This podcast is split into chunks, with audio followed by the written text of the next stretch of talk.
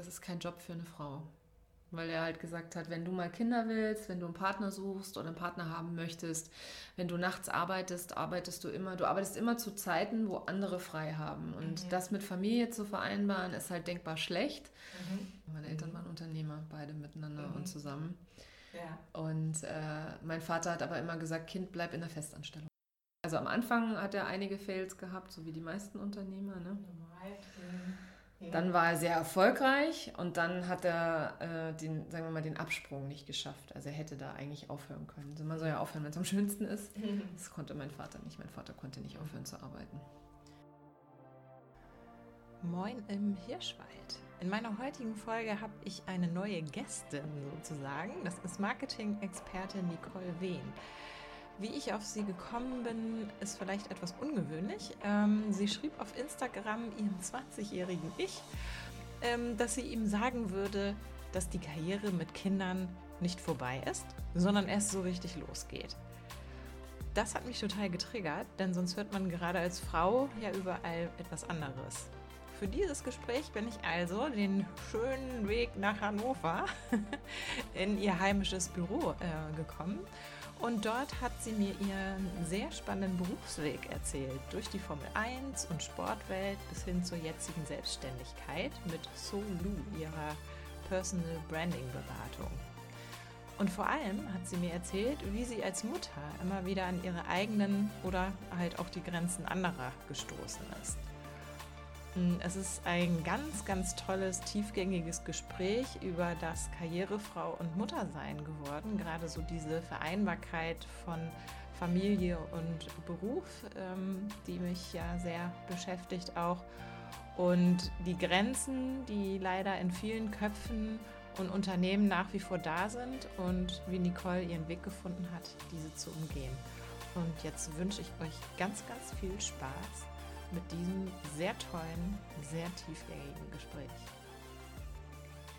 Was ich bei dir so spannend fand, war auch ähm, dein Lebenslauf. Mhm. ja. ja. ähm, ich habe gelesen, du hattest ja jetzt auch gerade ähm, so einen Post mit den, ich glaube, zehn Facts waren das und welcher stimmt nicht. Und ähm, da haben ganz viele richtig geraten, dass du, was hast du geschrieben? Dass, du dass ich in Köln aufgewachsen bin. Ja. Genau. Mhm. Und äh, ja, du kommst aus dem Saarland. Ich bin im Saarland aufgewachsen. aufgewachsen. Ach so. Okay. Unterschied. Okay. Ich bin da nicht geboren, nee. Ach so, Aber aufgewachsen. Geboren ja. bin ich äh, tatsächlich in der Nähe von Frankfurt, in Hanau. Okay, und ja. dann eben im Saarland, als ich acht Jahre alt war, sind meine Eltern ins Saarland gezogen und mhm. haben dort Diskotheken eröffnet. Und Ach was, okay. das ist ja auch schon mal spannend. Ja. Ja, okay. Und du bist ja dann ähm, zum Studium in die USA, ne? Mhm, richtig, ja. Äh, wie bist du denn da drauf gekommen? Also da habe ich so gedacht, das ist natürlich echt ein Riesensprung, ne? Dann zum Studium. Mm, ja, das war es auch tatsächlich, aber das war immer ein Riesentraum von mir. Also ja. ich habe äh, als Achtjährige schon, als wir ins Saarland gezogen sind, habe ich damals immer, ähm, ich durfte immer samstags und sonntags morgens Fernsehen gucken, weil meine Eltern haben ja eben nachts gearbeitet. Das heißt, wenn wir um sieben wach waren, durften wir dann, bis unsere Eltern aufgestanden sind, gegen neun, durften wir Fernsehen schauen. Und ähm, ja, damals, ich weiß noch, auf RTL gab es eine Serie, ich glaube, mein Vater ist ein Alien, hieß die. Mhm. Und ähm, ich erinnere mich da noch so, äh, so lebendig dran, weil die hat mich total inspiriert. Ich dachte, boah, die lebt ja total cool und die geht da auf eine Highschool und die hat dann locker mhm. und ich will auch auf eine Highschool gehen.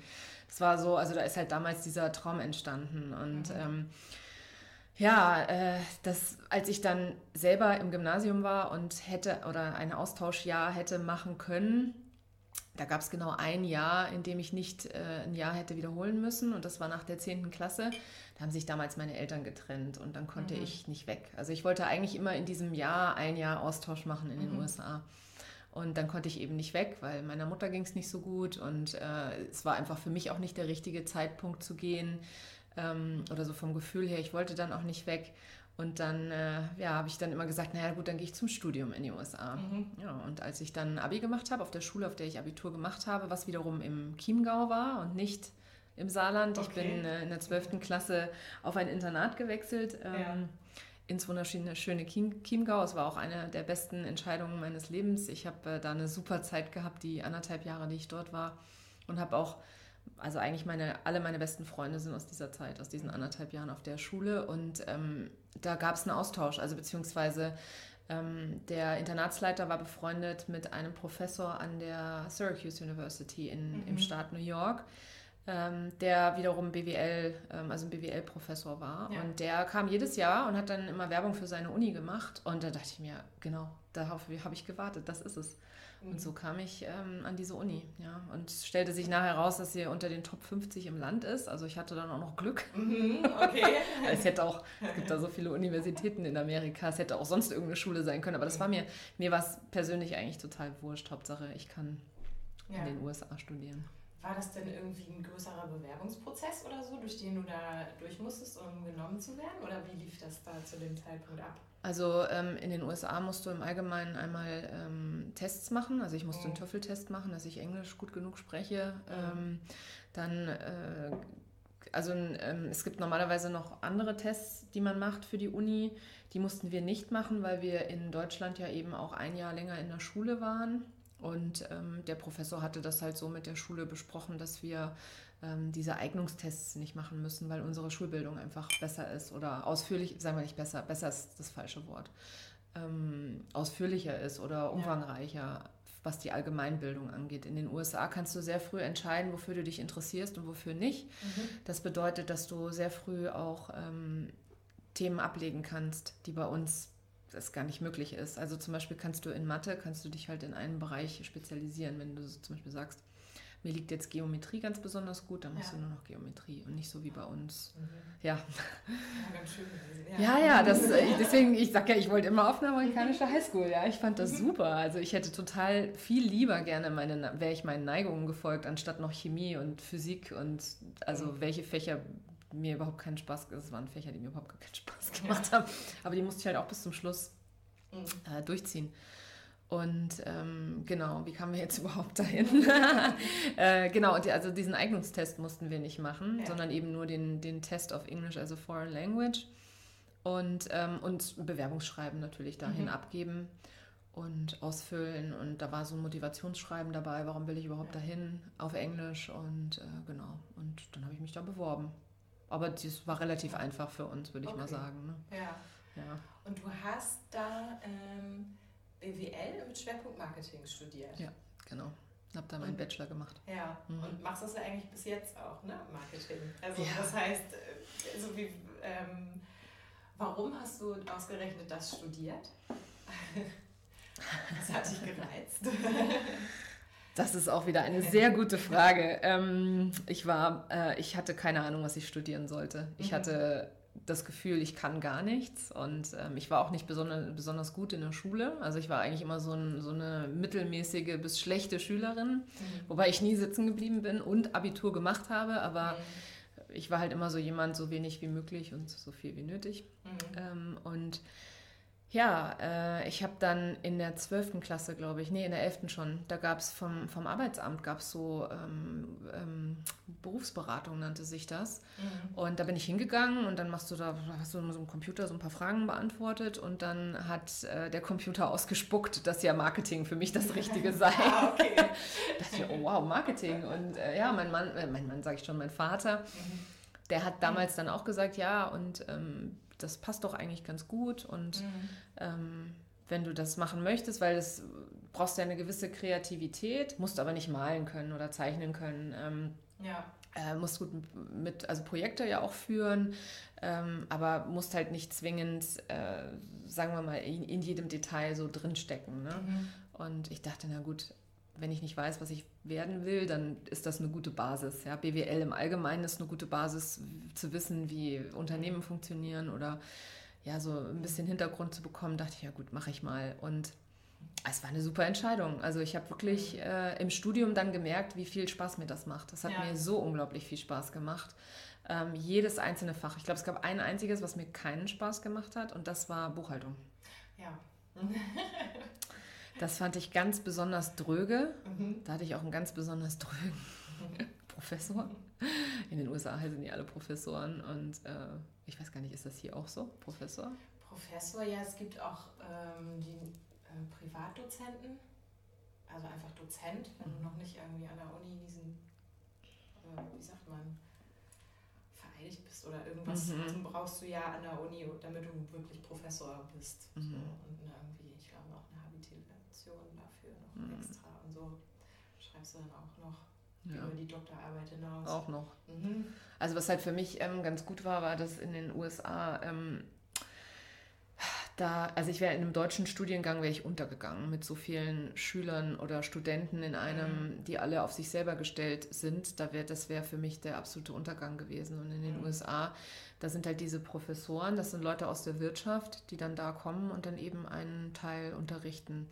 Und das war für mich ähm, also einfach sehr ähm, begeisternd. Also es hat weil ich das Gefühl hatte, die Leute wissen, wovon sie reden und die sind nicht nur stur Stoff am Durchpauken, sondern die reden auch aus ihrem Alltag und aus ihren Erfahrungen. Und mhm. also das war so das eine und das andere war, es waren halt kleine Klassen. Ne? Und du ja, hattest regelmäßige Tests und du musstest immer zu den Tests dann auch eine Leistung bringen, musstest anwesend sein etc. Das heißt, diese Professoren, die hatten auch selber also mhm. ähm, Erfahrungen im Berufsleben. Die hatten meist noch, also die haben das, das mit am, an der Uni haben die nebenbei gemacht. Mhm. Okay. Also sprich, die hatten, die waren hauptberuflich entweder Geschäftsführer oder äh, in der Werbeagentur tätig oder ähm, eben im Finanzbereich tätig und haben dann nebenbei auch noch das gemacht. Oder mhm. sie waren ähm, bereits in Rente hatten, keine Ahnung, 60 Jahre oder bis, bis 60 gearbeitet oder bis manche sogar nur bis 55, hatten dann ihre Schäfchen im Trocknen und sind dann halt eben noch an die Uni gegangen und haben mhm. so Leuten wie mir beigebracht, wie es in der Wirtschaft funktioniert. Mhm. Okay. genau. Ja, sehr spannend. Ja. Und ähm, das heißt, also deine Eltern haben das auch immer unterstützt. Ja, ähm, meine Eltern waren da sehr unterstützend. Die, ähm, also vor allem mein Vater, ähm, also meine, meine Mutter und mein Vater, die haben beide, die hätten jetzt beide mir keine Steine in den Weg gelegt. Ganz im Gegenteil. Mhm. Die waren immer sehr ähm, unterstützend. Was mein Vater nicht so toll fand, er, im ersten Schritt war, dass ich das Saarland verlassen wollte, als ich da aufs Internat gehen wollte. Mhm. Ähm, das fand mein Vater nicht so toll, aber im Rück, rückblickend war er dann doch sehr happy, dass er mich hat gehen lassen, würde ich mal sagen. Mhm. Und meine Mutter, ähm, die hat immer gesagt, ihr müsst das machen, was euch glücklich macht. Mhm. Was mir ein bisschen gefehlt hat zu Hause, war so ein bisschen mehr, ähm, ja, mich zu fördern in meinen Fähigkeiten, weil das, mhm. das war so, ich glaube, das haben meine Eltern, ich weiß nicht, ob sie, wahrscheinlich haben sie es einfach nicht gekonnt, ja, also zu sagen, wir haben jetzt ein Kind, das ist in den Bereichen, ähm, hat das sehr viele Stärken, ähm, und das fördern wir, sondern meine Eltern waren halt eher so, du kannst machen, was du möchtest. Mhm. Aber mein Vater hat immer gesagt, weil ich wollte ursprünglich mal Sängerin werden oder mhm. Schauspielerin. Ja. Das ist ja auch einer der Punkte gewesen. Ich war tatsächlich mal beim Casting von Deutschland sucht den Superstar. Aber ähm, ich war zu, zu gut, um in, die, in diese Kategorie zu fallen, über die machen wir uns lustig und ich war zu schlecht, um weiterzukommen. Also von dem her, ich war eine von den No-Names, die einfach nicht weiterkamen. Punkt. Hat man dich denn im Fernsehen gesehen? Nein, eben nicht. Okay. Aber wie gesagt, ich bin eigentlich ganz froh, dass ich nicht so schlecht war, dass man sich über mich lustig gemacht hat. Mhm. Aber klar, es war natürlich, äh, ich habe auch damals Gesangsunterricht gehabt und es war einfach, mhm. ja, sollte halt nicht sein. Ist aber auch okay. Ähm, ich singe nach wie vor noch gerne zu Hause und meine Kinder sagen öfter mal zu mir, ich soll nicht so viel mitsingen. ja, und äh, aber da, da ich, da hat mein Vater wirklich zu mir gesagt, nee, du musst was Richtiges lernen. Mhm. Also als ich gesagt habe, ich würde gerne Schauspielerin, ich wäre gerne Schauspielerin oder Sängerin, hat mein Vater gesagt, schau, dass du einen ordentlichen Beruf lernst und dann kannst du gerne das machen, was du willst. Mhm. Das war halt so, die sagen wir mal, die einzige Einschränkung, ja. die ich erfahren habe. Okay, ja. Und das, ähm, das heißt, aber wenn deine Eltern Diskotheken hatten, waren die auch selbstständig? Na klar, ja. Meine Eltern mhm. waren Unternehmer, beide miteinander mhm. und zusammen. Ja. Und äh, mein Vater hat aber immer gesagt, Kind, bleib in der Festanstellung. Echt? Oh. Bei meinem Vater hat das echt das bewirkt. Er hat immer gesagt, ähm, dass ich auf alle Fälle darauf achten sollte, dass ich immer abgesichert bin. Mhm. Also das war schon immer so sein. Und auch wenn ich unglücklich in einem Job war, und dann hat, und ich habe mit ihm darüber gesprochen, dann hat er immer zu mir gesagt, Kind, such dir erst was Neues. Weil du bist da jetzt sicher und da mhm. hast du ja keinen Stress, such dir was Neues und dann kannst du wechseln. Und dann kannst du da kündigen. Mhm. Okay. Genau, also dieses Sicherheitsdenken, dieses sehr konservative Sicherheitsdenken, das hat er in mich so eingepflanzt, obwohl mhm. er selber jedes Risiko eingegangen ist. Aber hat er damit schlechte Erfahrungen gemacht oder wollte er einfach für dich was anderes? Oder? Er wollte für mich was anderes, ja. genau. Ja. Es stand auch irgendwann mal zeitweise zur Diskussion, dass ich mit in die Geschäftsführung einsteige. Mhm. Ähm, damals war ich 22 und dann hat er zu mir gesagt, das ist kein, wie hat er gesagt, das ist kein Job für eine Frau. Weil er halt gesagt hat, wenn du mal Kinder willst, wenn du einen Partner suchst oder einen Partner haben möchtest, wenn du nachts arbeitest, arbeitest du immer, du arbeitest immer zu Zeiten, wo andere frei haben. Und mhm. das mit Familie zu vereinbaren, ist halt denkbar schlecht. Mhm. Und deswegen hat er sich, also er hat gesagt, für mich gegen mich entschieden. Also hat er gesagt, er möchte so eine Art der Karriere nicht für mich. Mhm. Und ähm, ich habe das damals auch ein Stück weit wirklich gut verstanden, weil Weihnachten, Silvester, also mein Vater hat mit uns gegessen und dann ist er ins Geschäft gefahren an Heiligabend. Ja. ja die Leute gehen feiern, nachdem ja. sie Bescherung hatten. Ne? Ja. Und das waren so die Hoch Hochzeiten bei uns, an, an Feiertagen, an Wochenenden sowieso. Und ich, bei uns war das halt oft so, dass er dann einfach ähm, ja, noch ins Geschäft gefahren ist. Und ja, genau, deswegen kann, konnte ich das ein Stück weit auch nachvollziehen. Was ich heute schade finde, ist, mein, mein Vater ist leider vor ähm, fünf Jahren gestorben. Mhm. Ähm, dass ich bin jetzt selbstständig seit zwei und dass ich ihn halt jetzt nicht mehr fragen kann. Weil mhm. mein Vater war einer der genialsten Geschäftsmänner oder Menschen, die ich in meinem Leben kennengelernt habe. Mhm. Und er hat unglaublich, also er war unheimlich clever und vor allem hat er sich alles selber beigebracht. Und das finde ich mhm. sehr bewundernswert an ihm, ja. dass er da so das Risiko gefahren ist. Auch mit Familie, immer auf volles Risiko. Mhm. Und er hat gute Erfahrungen damit gemacht. Er ja. war sehr erfolgreich. Okay. Am Ende zwar nicht mehr dann, aber auf jeden Fall die meiste Zeit seiner Karriere. Also am Anfang hat er einige Fails gehabt, so wie die meisten Unternehmer. Ne? Normal. Mhm. Dann war er sehr erfolgreich und dann hat er äh, den, sagen wir mal, den Absprung nicht geschafft. Also er hätte da eigentlich aufhören können. Also man soll ja aufhören, wenn es am schönsten ist. Das konnte mein Vater nicht. Mein Vater konnte nicht aufhören zu arbeiten. Würdest du ähm, so alles in allem sagen, dass er das mit der ähm, Familie und dem Beruf aber trotzdem ganz gut hingekriegt hat, so beides? Hm. Also mein Vater war schon sehr wenig da. Das war schon hauptsächlich meine Mutter. Und meine Mutter hat ja mit im, im Geschäft gestanden und hat ja. da sich ums Personal gekümmert und ähm, ja, also bei uns zu Hause war das, aber meine Mutter war immer da. Also wenn wir, wenn wir mittags von der Schule kamen, war meine Mutter immer zu Hause. Mhm. Die hat immer dafür gesorgt, dass sie da voll da ist. Mhm. Äh, sie hat halt morgens, wenn wir aufgestanden sind, ähm, da hatten wir eine Haushälterin zu Hause, die uns dann, äh, keine Ahnung, in die Schule gebracht hat oder das Frühstück gemacht hat, je nachdem, was es halt war. Also es kam auf die Schule an. Als ich auf dem Gymnasium nachher war, bin ich natürlich selber in die Schule gefahren. Mhm. Ähm, und genau, aber sie hat uns halt geweckt und sie hat sich darum gekümmert, dass wir alles nicht vergessen und rechtzeitig aus der Tür kommen.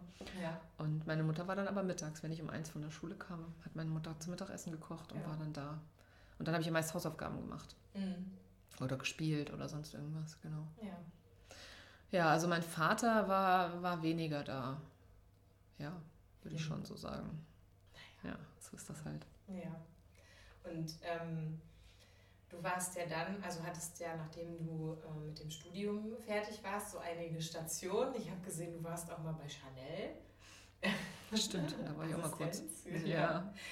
Und ähm, viele so, ich würde jetzt mal sagen, in Anführungsstrichen coole Branchen, so Motorsport und Sportevents und was mit Motoren und Elektronik. Und, ja, ähm, stimmt. Ist das einfach passiert oder hast du dir das bewusst so ausgesucht? Das ist mhm. tatsächlich alles passiert. Mhm. Also bewusst, also Motorsport habe ich mir definitiv nicht bewusst mhm. ausgesucht. Ähm, ich, äh, ganz im Gegenteil, mich hat das überhaupt gar nicht interessiert. Auch in der Zeit, wo ich da gearbeitet habe, es waren immerhin fünf Jahre, wo ich im, äh, also der, ich war hauptsächlich, hauptsächlich in der Formel 1 und eben im America's Cup Segeln mhm. tätig. Ähm, das kam. Das war ein Job, der mir angeboten worden ist. Mhm. Und äh, durch Zufälle im Leben. Ich habe ähm, also angefangen hat es damit, dass mein Vater, eine Diskothek, die mein Vater hatte, die war in Trier. Und äh, die Geschäftsleute untereinander in Trier, die kennen sich. Und der Manager von damals noch einem unbekannten Nick Heidfeld, der lebte eben auch in Trier und ja. die kannten sich. Und dann hat mein Vater irgendwann mal bei irgendeiner Veranstaltung zu dem gesagt, hey, hast du nicht einen Job für meine Tochter? Die ist jetzt fertig mit dem Studium ähm, willst du nicht, äh, hast du nicht irgendwas für die? Und dann sagte er, ja, er könnte mir ein Praktikum anbieten, so mhm. zum Übergang. Und in diesen vier Monaten, das habe ich dann auch gemacht, in diesen vier Monaten habe ich auch mal kurz in Trier gewohnt, ähm, in diesen vier Monaten habe ich dann äh, wiederum andere Leute kennengelernt, weil ich mit, ich war mit dem auf insgesamt drei Formel 1 Rennen und ähm, habe dann eben andere aus der, aus der Branche kennengelernt, mhm. die ich wiederum Jahre später wieder getroffen habe, zufällig. Und ähm, so kam das, also so kam das halt immer eins fürs andere. Ähm, ja, der Motorsport, die Welt des Motorsports ist klein, deswegen, wenn man mhm. da ein paar Leute kennt, dann ja. ja entwickelt sich das schon so. Ich bin aber erstmal nach dem Praktikum nach New York zurück, weil ich wollte ja eigentlich in Amerika bleiben. Mein, mhm. mein Traum war immer, in Amerika zu leben und dort auch zu bleiben. Mhm. Also für mich war Amerika das gelobte Land, das Land der unbegrenzten Möglichkeiten und äh, auch das Studium hat es nicht geheilt. okay.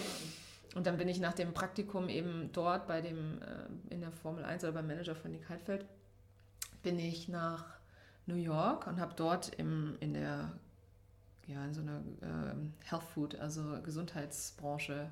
Heutzutage total redet jeder drüber, über ähm, Nahrungsmittel, Ergänzungsmittel. Mhm. Und äh, damals war das aber noch so eine Birkenstockbranche, ja. Also mhm. das, wir reden ja hier von vor 20 Jahren und äh, es war ein bisschen uncool alles und die Leute, wie gesagt, haben alle Birkenstock getragen und waren alle sehr alternativ und ja, aber ich habe da nichtsdestotrotz im Marketing gearbeitet, auch Praktikum gemacht und mhm. das wurde dann zur Festanstellung. Ich war insgesamt zwei Jahre in New York und habe dann damals auch ein Arbeitsvisum bekommen ähm, in den, für die USA und wollte unbedingt bleiben, aber der Job war echt dröge und dann äh, habe ich da versucht, nach zwei Jahren einen neuen Job zu finden und das Thema Arbeitspapier, da war ich dann kurz auch mal bei Chanel. Mhm. Da habe ich dann auch als Praktikant gearbeitet, ähm, mhm. in der Hoffnung, dass sie mir eine Festanstellung anbieten würden und meine Arbeitspapiere, weil man muss die Arbeitspapiere übernehmen. Mhm. Wenn du also ein Arbeitsvisum von einem Arbeitgeber hast und sagst, ich will bei dem nicht bleiben, dann muss der neue Arbeitgeber dieses Arbeitsvisum übernehmen. Und zwar rechtlich. Und ja. das bedeutet halt Unterschrift auf ein paar Verträgen auch ähm, mhm. mit der Einwanderungsbehörde. Und äh, ja, und das hat man mir bei Chanel in Aussicht gestellt. Aber der, der mir das in Aussicht gestellt hat, ähm, der hat das nie selber geprüft gehabt. Und deswegen war, klappte das nachher dann nicht. Ja, und so stand ich dann da so nach zwei Jahren und habe gesagt, oh, ich will eigentlich, will das nicht mehr machen, was ich mache. Und ich will eigentlich was anderes machen. Und aber ich kriege hier halt keinen neuen Job. Und dann habe ich in einer Bar jemanden kennengelernt auf der Durchreise zum Grand Prix nach, ähm, also zum Formel 1 Grand Prix nach, Mont äh, nach Montreal, also nach Kanada. Mhm. Und mit dem habe ich, mein Onkel war damals zu Besuch und mein Onkel fing an, sich mit dem zu unterhalten. Und dann irgendwann sagte der, ach Mensch, meine Nichte, die hat auch mal in der Formel 1 gearbeitet. Und schwupp war ich mit dem im Gespräch und der mhm. sagte, Mensch, so Leute wie dich, die suchen wir. Ähm, und ich so, nee, nee, ich bleibe in New York, ich bleibe in New York.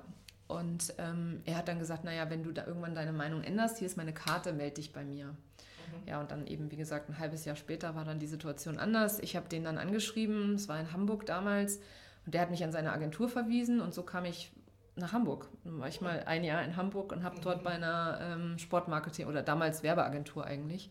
Ja. Ähm, Gibt es auch heute in der Form nicht mehr.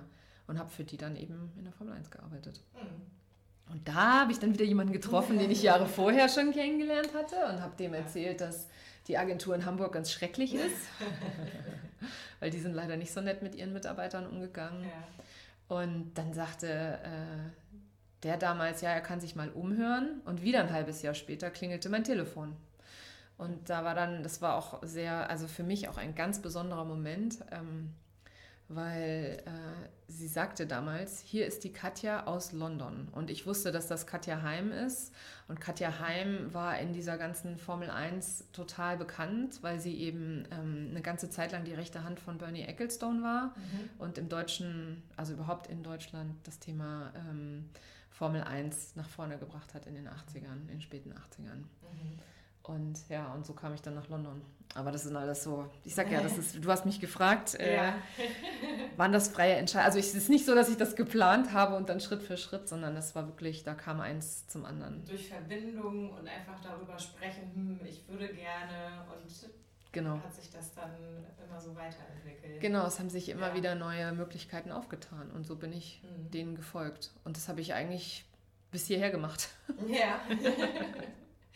Du hast ähm, dein eigenes Business hast du, hast du das 2016 gegründet? Ist das richtig? Das habe ich nämlich so gelesen. Da hast du wahrscheinlich, da hast du damit angefangen. Danke, dass du diesen Podcast gehört hast. Das ganze Gespräch am Stück findest du übrigens auch auf Steady und hier kannst du mich auch mit einer Mitgliedschaft unterstützen. Vielen Dank dafür. Ähm, ich freue mich aber auch immer sehr über tolle Bewertungen auf iTunes und wenn wir uns bei Instagram sehen. Und vielleicht hast du ja auch selbst eine ganz besondere Geschichte zu erzählen. Dafür habe ich jetzt einen Bereich auf imhirschwald.de slash erzähl mir deine Geschichte eingerichtet. Da gibst du einfach das Passwort Ich will dir was erzählen ein und vielleicht lesen oder sprechen wir uns dann ja sogar bald. Ansonsten kannst du dich noch für meinen Newsletter anmelden und Nachricht über Podcast-Gäste und Beiträge bekommen, sowie Inspiration für Kopf und Leben. ich freue mich auf dich. Bis dann.